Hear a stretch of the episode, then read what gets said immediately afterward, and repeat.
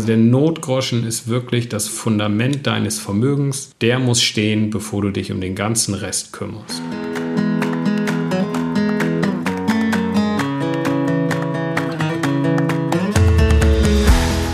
Moin, moin und herzlich willkommen zu Meine Mäuse, der Finanzpodcast für die Familie. Mein Name ist Nico von Finanzglück und an meiner Seite ist wie immer Eva von kinderleichtefinanzen.de. Hallo zusammen. In meinem Mäuse-Podcast dreht sich ja alles um die Finanzen für die Familie, also Vermögensaufbau, Sparen, Finanzbildung unserer Kinder, Altersvorsorge, Versicherung, Schulden – also im Prinzip alles, was du als Mama oder Papa wissen musst über Finanzen und letztendlich hoffentlich können wir dich auch dazu bringen, dass du durch gesunde Finanzen mehr Zeit mit deinen Kindern verbringen kannst. Und heute dreht sich alles um ein spannendes Thema. Klingt vielleicht erstmal nicht so, aber ich, ich mache mal eine super Einleitung. Eva, habe ich mir extra ja? ausgedacht. Eva, kennst du Julius, den Fürst von Braunschweig-Wolfenbüttel? Von denen habe ich noch nichts gehört. Echt nicht? Okay. Wer ist das denn? Das ist der Erfinder des Notgroschens. Ah. Äh, oder Notpfennig nannte der das. Der hat das damals eingeführt als erster. Zumindest sagt Wikipedia, dass er der Erfinder ist. Man weiß es nicht. Aber das Konzept ist auf jeden Fall ein uraltes, ist aber trotzdem an Relevanz nichts verloren in all den Hunderten von Jahren. Notgroschen ist tatsächlich ein oft unterschätztes Thema, aber sehr wichtig, denn der Notgroschen ist das Fundament deiner Familienfinanzen. Also bevor du irgendwas anderes machst mit Versicherung, Vermögensaufbau, Altersvorsorge, den ganzen Kram, erstmal musst du gucken, dass du deinen Notgroschen in richtiger Höhe an richtiger Stelle platzierst. Und darüber reden wir heute. Genau, darum geht's in der heutigen Folge. Ich muss sagen, Nico, mir ist der Notgroschen, also dieses Wort ja auch sehr sympathisch. Das erinnert mich so ein bisschen an die vor, frühere Währung vor dem Euro in Österreich mit dem Schilling und dem Groschen. Ah, stimmt. Ich finde es immer ganz schön, dass äh, es in Deutschland auch so übernommen worden ist und er nicht Notpfennig oder sowas heißt, sondern der gute alte Notgroschen. Finde ich gut. Zehn Pfennig waren ein Groschen, glaube ich, ne? wenn ich mich noch richtig erinnere an früher. Hieß bei uns. Zehn Pfennig war dann der. Ist das so? Ich glaube ja. Gott, ist das lange her. Das ist wirklich lange her, die Umrechnung. ja, genau, das, das kann ich da jetzt auch nicht so bestätigen, aber hört sich ganz plausibel an, was du jetzt gesagt hast. Ich, ich weiß, auf 5 Euro sind immer der Heiermann gewesen. Das, ah, das weiß ich noch. Genau. Ach, schön. Ja, ja gut, Notgroschen. Kommen wir zu dem äh, ursprünglichen Begriff zurück. Genau, wir wollen uns heute damit befassen, warum der so wichtig ist, ob es Alternativen gibt zum Notgroschen. Und da gibt es ja auch eine ganze Menge, die mal weniger und mal nicht so gut sind, muss man sagen, weil irgendwie ist der Notgroschen dann doch, wenn man das sich so überlegt, das, das Beste. Aber dazu kommen wir nochmal. Dann, wie hoch sollte er sein, der Notgroschen? Ähm, wo soll er am besten liegen? Also irgendwie unterm Kopfkissen, genau, irgendwo verbuddelt im Garten oder doch am ähm, Girokonto. Und ganz zuletzt sagen wir nochmal, wie wir ganz persönlich, also Nico, du und ich damit umgehen mit dem Notgroschen. Das besprechen wir dann noch mal am Ende. Also eine, wieder eine rundum gute Folge, würde ich mal sagen, mit einem super spannenden Thema. Ich war ja am Anfang auch etwas skeptisch, denke mir, oh Gott, was kann man da jetzt sagen über Notgroschen? Aber es ist wirklich viel, was da zu besprechen ist. Pickepacke voll ist die Agenda heute. Genau. Also wenn du heute hier rausgehst, wirst du alles über Notgroschen wissen. Das kann ich dir jetzt schon versprechen. genau. In meinem früheren Leben habe ich mal Bilanzen von Firmen analysiert. Da musste ich dann sozusagen meine Meinung geben, hey, die gehen pleite oder die gehen nicht pleite. Und eine Kernsache, die ich damals gelernt habe in der Analyse von Firmen ist, Firmen gehen nicht bankrott, weil sie unprofitabel sind. Die gehen bankrott, weil sie kein Cash mehr haben. Ja, das ist ein großer Unterschied. Letztendlich dreht sich alles um Liquidität. Und genau das Gleiche ist auch bei uns Privatpersonen der Fall. Wir wollen niemals in eine Situation kommen, dass wir einfach keine Liquidität haben, um irgendwas zu bezahlen. Dann fangen die Probleme an. Und genau darum geht es beim Notgroschen. Das soll sicherstellen, dass wir in Situationen, wo wir jetzt keinen anderen Schutz, Versicherungsschutz oder sowas haben, dass wir da genügend Liquidität haben, um so die, die unerwarteten, relativ hohen Kosten ähm, trotzdem irgendwie selber abdecken können. Genau, Nico, du sprichst ja auch das Thema Versicherungen an. Da hatten wir ja auch mal eine Folge rund um Versicherungen beim Meine Mäuse Podcast. Das ist ja eventuell auch ein Weg, den man gehen kann. Aber ich würde mal sagen, je höher der Notgroschen ist und je höher man äh, den Schaden oder eben zum Beispiel auch den Zahnarztbesuch selber bezahlen kann, umso geringer müssen die Versicherungen sein, die man abschließt. Ja, es greift halt irgendwo ineinander. Also bei den, bei den Versicherungen, da willst du ja die großen Themen abdecken. Ne? Also alles, was dir finanziell das Genick bricht. Und du willst eigentlich so wenig wie möglich versichern, um auch einfach Kosten zu sparen, ja. Und je mehr du mit deinem Notgroschen abdecken kannst, desto weniger musst du mit deinen Versicherungen abgreifen. Also wenn das Handy kaputt geht, brauchst du keine Versicherung. Die ist teuer relativ für sowas. Da hast du deinen Notgroschen für den unwahrscheinlichen Fall, dass es passiert, nimmst du den einfach. Und je umfangreicher dein Notgroschen ist, desto weniger Versicherungen brauchst du. Und so greifen die eigentlich schön ineinander. Versicherung alles Große, Notgroschen die kleinen bis mittleren Themen, die du mal nicht eben so aus dem Ärmel schütteln kannst, aber trotzdem irgendwie an, an Kosten äh, ja, decken musst. Mhm. Die Versicherungen, die wir ja haben, um diese ganz großen Schäden abzudecken, das, die waren ja eigentlich sehr schlank auf, also wir sind ja, glaube ich, jetzt beide sehr schlank aufgestellt, äh, was unsere Versicherungen betrifft. Zum Beispiel nur die Berufsunfähigkeitsversicherung für einen Arbeitsausfall aufgrund von Krankheit oder Unfall die private Haftpflicht reicht auch aus, um wirklich sehr hohe Millionenschäden halt abzudecken. Oder die Autohaftpflicht, die muss man ja sowieso abschließen. Ja, bei mir ist noch die private, wie heißt denn das? Auslandskrankenversicherung, mhm. wenn wir mit der Family in Urlaub fahren, die haben wir noch, ja, und genau. Eigenheim halt. Mhm. Also das sind ja mal diese, die du ansprichst, die ganz großen Risiken, die man am besten mit einer Versicherung abdeckt, weil so mal äh, sechs Millionen ist auf dem Notgroschen zu haben für die private Haftpflicht übernimmt im Fall des Falles, das ist sehr unwahrscheinlich. Und vielleicht auch noch, warum er so wichtig ist und, und was er vielleicht auch nicht ist, der Notgroschen. Also das ist jetzt nicht so eine Art Kriegskasse, wo man sagt, okay, ich will einfach mal ein bisschen Liquidität aufbauen und jetzt kommt der nächste Crash am Aktienmarkt und dann will ich groß investieren, zum Beispiel, ja. Oder das ist Geld, was ich zurückhalte, um mir davon irgendwann eine Immobilie zu kaufen. Das sind halt komplett getrennte Dinge. Ja? Das eine ist, du sparst irgendwas an und dann irgendwann investierst du das oder auch nicht oder fährst davon einen schönen Urlaub. Dein Notgroschen ist wirklich was, das legst du auf ein Konto und wenn alles gut läuft, perfekt, könnte nicht besser laufen, dann rührst du das Ding in deinem ganzen Leben nicht an. Das heißt nämlich letztendlich, dass du keinen Schaden hast, den du irgendwie damit decken musst, dass eigentlich alles gut läuft für dich. Es ist nichts, wo du irgendwie planst, dass du das später noch benutzt, sondern der Notgroschen ist das Ding, was wirklich nur da liegt und für den Fall der Fälle da ist. Was ist Fall der Fälle? Was sind das für finanzielle Risiken, die so auf mich zukommen oder auf einen zukommen können? Ich habe da immer so am Anfang etwas eingelesen bei diversen Blogartikeln, auch, auch in Büchern gelesen. Da ist auch der Notgroschen immer ein ganz großes Thema. Und da steht immer so die klassische Waschmaschine, die, die kaputt geht. Also ich würde mal sagen, so die Waschmaschine, die kaputt geht, die kann man auch ganz gut über eBay Kleinanzeigen mal kurzfristig wieder äh, kaufen eine, und das kostet so unter 300 Euro. Also ich finde, das ist jetzt nicht so ein finanzielles Risiko, das halt richtig bedrohlich ist. Ich glaube, es gibt halt wirklich finanzielle Risiken, wo es sich lohnt, Notgroschen aufzubauen. Und das war für mich immer so in allererster Linie so Unfall oder Krankheit. Weil wenn sowas auf mich zukommt, dann bekomme ich maximal sechs Wochen von meinem Arbeitgeber mein volles Gehalt ausgezahlt und alles, was darüber hinausgeht, wird halt von der Krankenkasse, von der gesetzlichen Krankenkasse gedeckt. Aber das ist halt oft weniger, als man das vorher gewohnt ist. Und eigentlich ist das immer so mein größter Beweggrund oder mein größtes Ansinnen gewesen, da einen Notgroschen noch zur Verfügung zu haben, um für, für nach diesen sechs Wochen vorgesorgt zu haben. Und ja, ein weiteres finanzielles Risiko, das zukommen kann auf Personen oder auf Ehepaare, ist vor allem auch mal die Trennung. Die ist vielleicht auch nicht so immer so vorhersehbar. Da zeichnet sich das auch nicht vielleicht immer so Monate oder Jahre ab, sondern ist mal vielleicht auch ganz spontan. Und dann ist es halt auch ganz gut, dass man da auch mal über die ersten Monate die Miete bezahlen kann. Sowas in die Richtung. Ja, das kann auch ganz, also wenn ich mal bei uns überlege, mir ist mein Zahn gebrochen, letztes mhm. vorletztes Jahr. Das waren, glaube ich, 3.000, 4.000 Euro. Okay. Ja. Das waren mal so Sachen, wir hatten im Haus, ist die, äh, musste die Heizung ausgetauscht werden, wobei das ist was, das geht auch ein bisschen in unserem Fall mit Anlauf, das konnten wir ansparen.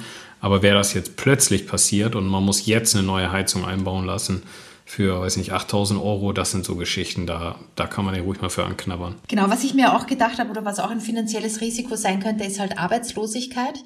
Ja, also das ist halt ein Ding, wenn man jetzt zum Beispiel plant zu kündigen, dann ist das ja hoffentlich oder meistens auch nicht ganz spontan von heute auf morgen sagt, hey, ich gehe jetzt. Und meistens ist es ja eine Entwicklung auch über die letzten Wochen, Monate, vielleicht auch ein Jahr und dann kann man etwas ansparen und den Notgroschen sukzessive erhöhen. Wenn man jetzt gekündigt wird, würde ich mal auch sagen, ist es vielleicht etwas, was sich auch, was sich auch entwickelt und vielleicht ein bisschen absehbar ist. Entweder geht es halt der Wirtschaft gerade nicht so gut oder dem eigenen Unternehmen. Das kann man ja auch ein bisschen verfolgen. Ähm, ja, ich weiß nicht, das ist halt auch etwas, was ich glaube ich jetzt nicht so als allergrößtes finanzielles Risiko sehe, weil dann kommt ja auch noch eine Arbeitslosenversicherung auf einen zu oder man hat halt auch noch ein bisschen Zeit, den Notgroschen wachsen zu lassen, bis es dann wirklich ja. Fall auf Fall kommt. Es könnte aber auch jetzt Kurzarbeit über zwölf mhm. Monate oder sowas. Ne? Das sind ja auch so Kisten, mit denen du nicht unbedingt rechnest am Anfang. Und je nachdem, wie knapp du auf Kante nähst, deine Finanzen, ähm, ja, ist das natürlich auch was, wo du dann eventuell einen Notgroschen ran musst. Mhm. Im Prinzip ist es das ganze Spektrum, ja. Alles, was irgendwie nicht aus deinem laufenden Cashflow bezahlen kannst, wo du in, in Probleme geraten würdest, jetzt irgendwie zu zahlen, ähm, dafür ist der Notgroschen da. Genau. Es gibt ja tatsächlich auch Alternativen dazu. Also kann man ja, da gibt es eine ganze Reihe sogar, die man, die man in Erwägung ziehen kann. Also mir fällt da jetzt spontan ein, äh, du kannst dein Dispo ausnutzen, ja, wenn es was kurzfristiges ist. Mein Zahn zum Beispiel. Kannst du sagen, ja, komm, ich gehe jetzt einfach tief in den Dispo rein und dann hoffe ich, das nachher abzustottern. Aber es ist natürlich eine sehr teure Geschichte dann. Oder äh, Konsumentenkredit, Kreditkarte irgendwie ausreizen und später äh, begleichen. Das sind alles so Sachen. Ähm, aber es kostet dann halt alles richtig Geld, ne? Und du bist halt immer so ein bisschen darauf angewiesen, dass das äh, Geld dann auch kommt, schnell, wenn du es brauchst. Mhm. Eine Alternative ist natürlich auch, das Aktienportfolio flüssig zu machen, ein paar ETF-Anteile zu verkaufen. Da habe ich halt auch immer so den Gedanken, was ist, wenn dann gerade alles wirklich zusammenkommt? Ich habe einen Unfall und die Börsenkurse zur gleichen Zeit rasseln komplett runter und es wäre halt jetzt nicht der ideale Zeitpunkt zu verkaufen. Ich möchte halt auch nicht darauf angewiesen sein, dass es auch ganz gut, dass man ein bisschen ein Polster hat in Form eines Notgroschens. Ja, genau, dass man nicht verkaufen muss. Wobei, ich finde mal bei so ETF-Portfolien, also wenn, wir reden jetzt ja nicht wahrscheinlich über 50.000 Euro, die du mal eben liquidieren musst, sondern wenn es dann irgendwie 5.000 Euro sind, dann kann man das vielleicht auch, wäre ärgerlich, wenn man dann verkaufen muss, wenn, der, wenn die Märkte gerade gegen, gegen Süden laufen, aber ist vielleicht dann auch vertretbar. Aber klar, ist ärgerlich, ne? willst du dann vielleicht nicht. Genauso, ich meine, du kannst natürlich auch Versicherungsprodukte noch und nöcher kaufen. Du kannst dich ja gegen alles versichern, auch gegen die kleinen Sachen. Also berühmte Brillenversicherung oder sowas. Aber ganz ehrlich, das ist wahrscheinlich das teuerste, wie man mhm. sich irgendwie gegen diese kleinen Risiken schützen kann.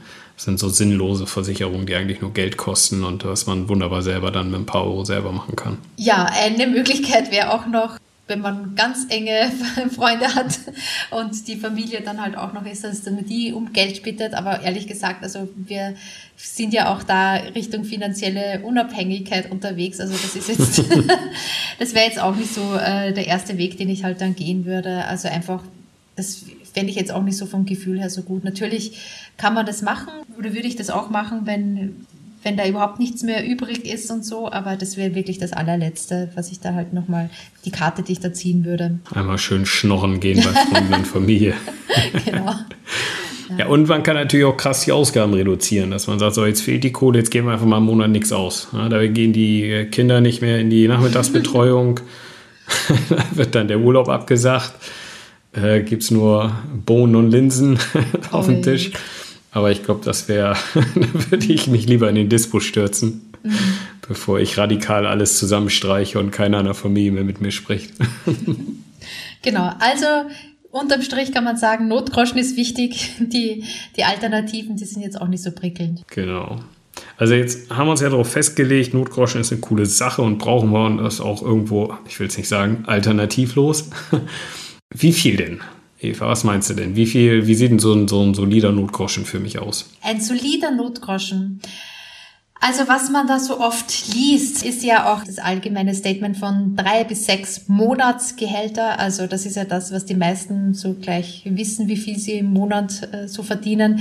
Und das, glaube ich, hilft so als erste Daumenregel ganz gut, dass man sagt, okay, drei bis sechs Monatsgehälter. Also ich habe mich jetzt nicht auf diese Monatsgehälter verlassen, weil wir sind ja beide ganz ordentliche Haushaltsbuchführer. Wir kennen ja, glaube ich, auch nicht nur die Gehälter, die wir pro Monat haben, sondern eben auch die Ausgaben. Und ich glaube, das ist halt viel genauer, wenn man sich eher konzentriert auf die monatlichen Ausgaben und nicht nur das Bruttogehalt, also das, was man bekommt. Ja, Monatsgelder habe ich auch nie verstanden, warum. Aber ich glaube, die Grundannahme dahinter ist, dass die Leute die Kohle auch ausgeben. Also was reinkommt, geht raus. Das trifft ja für unsere Podcast-Hörerinnen und Hörer überhaupt nicht zu. Das ja. ist ja eine ganz andere Liga. Hier wird ja gespart und investiert. Von daher ist auf jeden Fall Lebenshaltungskosten ist das schon das, das äh, solidere. Ja, aber so eine, also mit diesen einfachen Daumenregeln, drei bis sechs Monate, tue ich mir ehrlich gesagt ein bisschen schwer.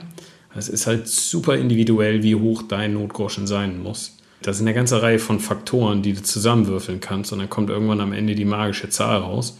Zum Beispiel geht es ja damit los, irgendwie arbeiten jetzt beide oder nicht. Das ist ja so eine Sache. Also wie viel Gehälter hat man jetzt? Wenn eins wegfällt, ist das andere noch da? Oder damit einhergehen auch die, die Sparrate. Also wenn 50 mhm. Prozent gespart wird, dann habe ich ja einen ganz anderen Spielraum, irgendwelche unerwarteten finanziellen Schläge abzufangen, als wenn, wenn ich gar nicht spare, ja. Genau, genau. Also ich finde das auch, also es gibt halt dann noch so ein paar Faktoren, wie zum Beispiel, ist man Hausbesitzer oder Mieter, weil bei einem Hausbesitzer kann es schon, du hast es vorhin erwähnt, mal die Heizung kaputt werden, das kann schon etwas teurer werden.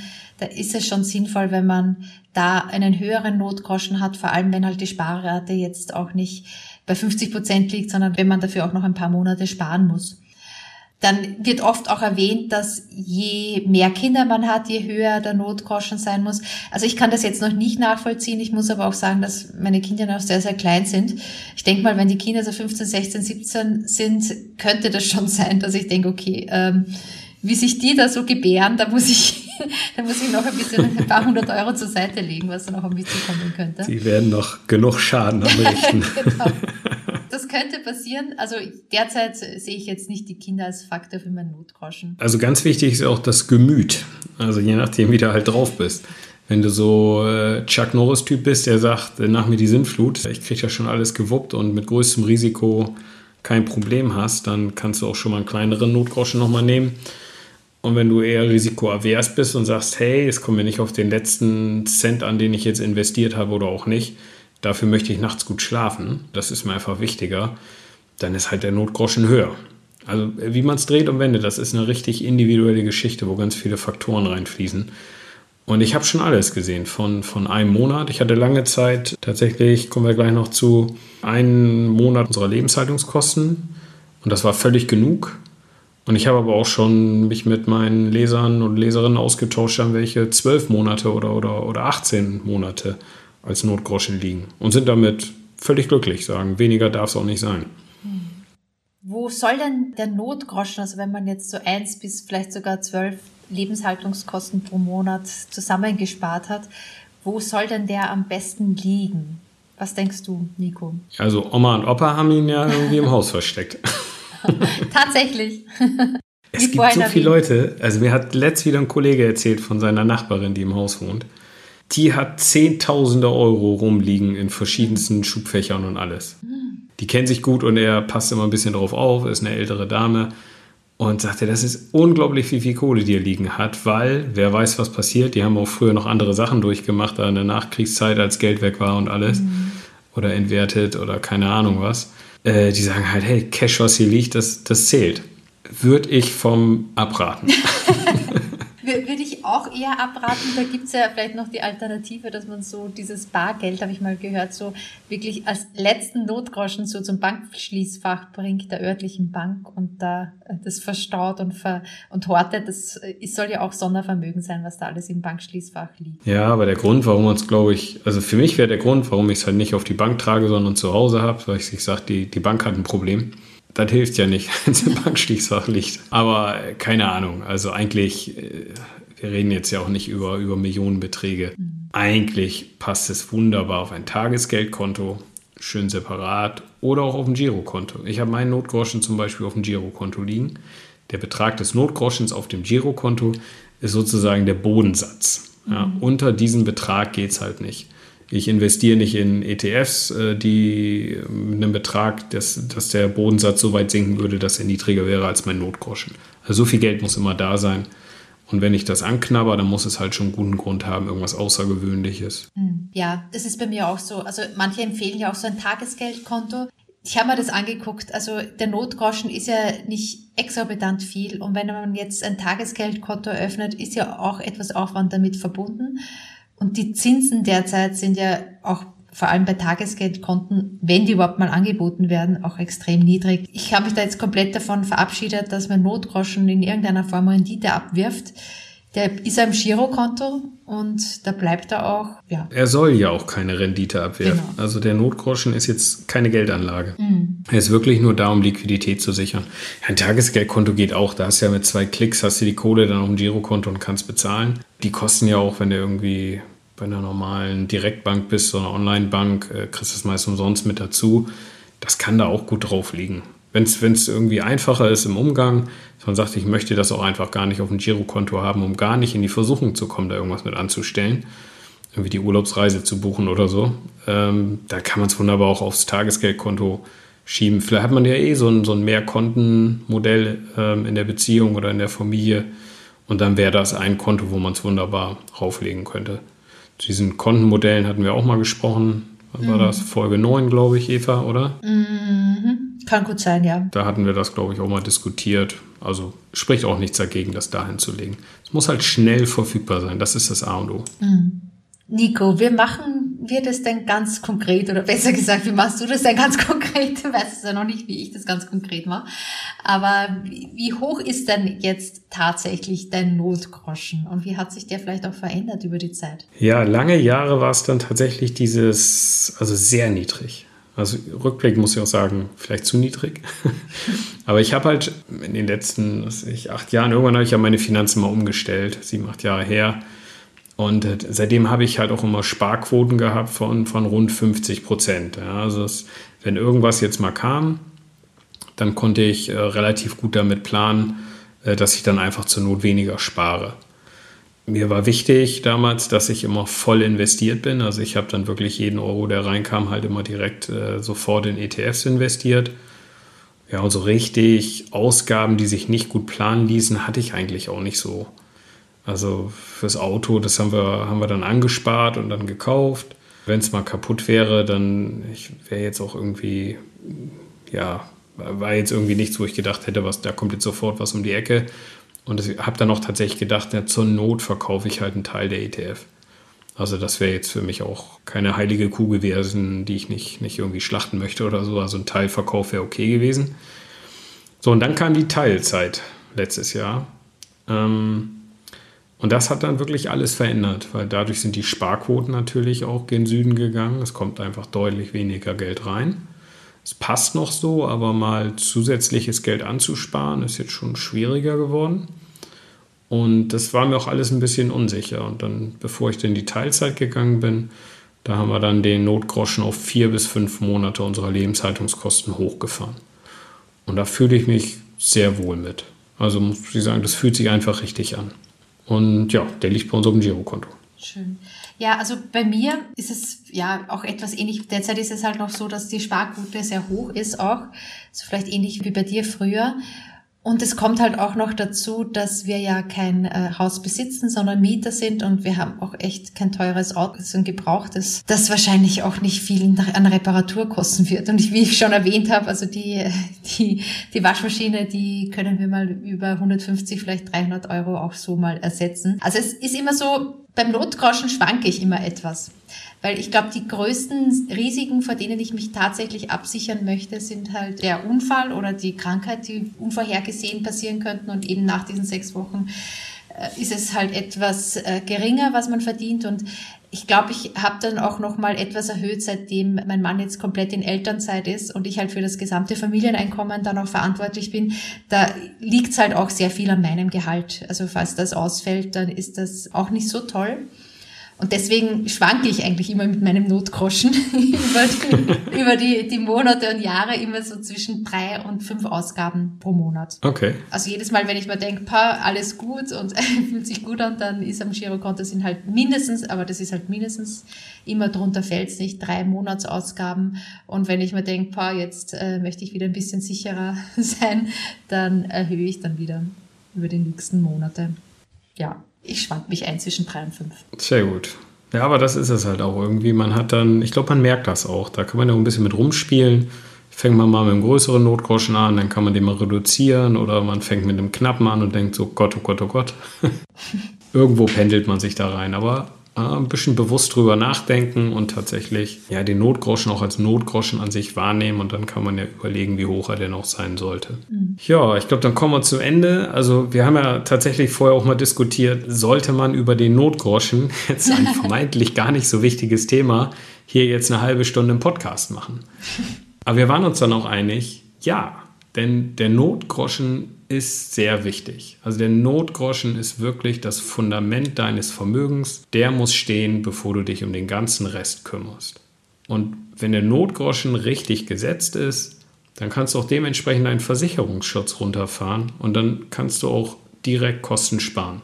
Und dir bleibt am Ende mit einem vernünftigen Notgroschen mehr Geld in der Tasche, und du kannst nachts auch besser schlafen. Nico, das ist ein wunderschönes Fazit, das du da gezogen hast zu dem Notgroschen. Das hat mich jetzt so mitgenommen, äh, dass ich da äh, ganz, ganz erstaunt bin, Kannst dass ich komplett sagen. sprachlos bin und äh, finde es richtig schön. Und ich muss sagen, dass ja vielleicht auch nicht nur ich, sondern auch noch ein paar andere gibt, die unsere Podcasts auch immer ganz äh, schön finden, um eine gute Überleitung jetzt zu finden. Bevor wir da unseren Podcast nochmal beenden, ist es mir nochmal ein Anliegen, dass ich das einen Kommentar vorlese, über das wir uns echt voll gefreut haben. Wir freuen uns wirklich über jedes Kommentar von euch, aber da von der Corinna Unterricker, da muss ich nochmal sagen, vielen Dank, dass du das geschrieben hast. Titel ist schon mal schön, dass es euch gibt. Hey ihr zwei, euer Podcast ist wirklich fantastisch. Mein Verlobter und ich können uns wunderbar auf die kommenden Jahre vorbereiten. Momentan sind wir in den ersten Berufsjahren und versuchen jetzt die nächsten Jahren mit Finanzen alles richtig zu machen. Vor allem, wenn dann Hochzeit, Haus, Familie und so weiter eines schönen Tages kommen werden. Jedes Mal, wenn eine neue Folge online geht, freue ich mich total. Vielen lieben Dank. Vielen oh, lieben schön. Dank dir. Bitte immer wieder gern, wir freuen uns total über gute Bewertungen, über Kommentare oder wenn du deiner Freundin, deinem Freund, deinen Ehepartner, Partnerin, keine Ahnung, immer davon erzählst, das ist schön, dann werden wir auch etwas sichtbarer. Super. Ist auch besonders schön, also wir sprechen ja Eltern an, primär hier in diesem Podcast. Aber klar, also werdende Eltern äh, natürlich genauso. Schön, hat mich gefreut. Gut, dann freuen wir uns wieder über deinen Kommentar beim Notgroschen und wir hören uns in zwei Wochen wieder. Alles klar, ciao. Ciao. Ich hoffe, dir hat die Podcast-Folge von Meine Mäuse, der Finanzpodcast für die Familie, gefallen. Wenn ja, zögere nicht, mit einer Freundin, mit einem Bekannten, mit einem Freund darüber zu sprechen. Finanzielle Bildung ist so wichtig für alle. Wenn du iTunes hast, freuen wir uns immer über eine positive Bewertung. Damit ist der Podcast noch einfacher auffindbar. Alle Links zu den besprochenen Themen und auch zu unseren Blogartikeln findest du in den Show Notes. Vielen Dank, dass du zugehört hast.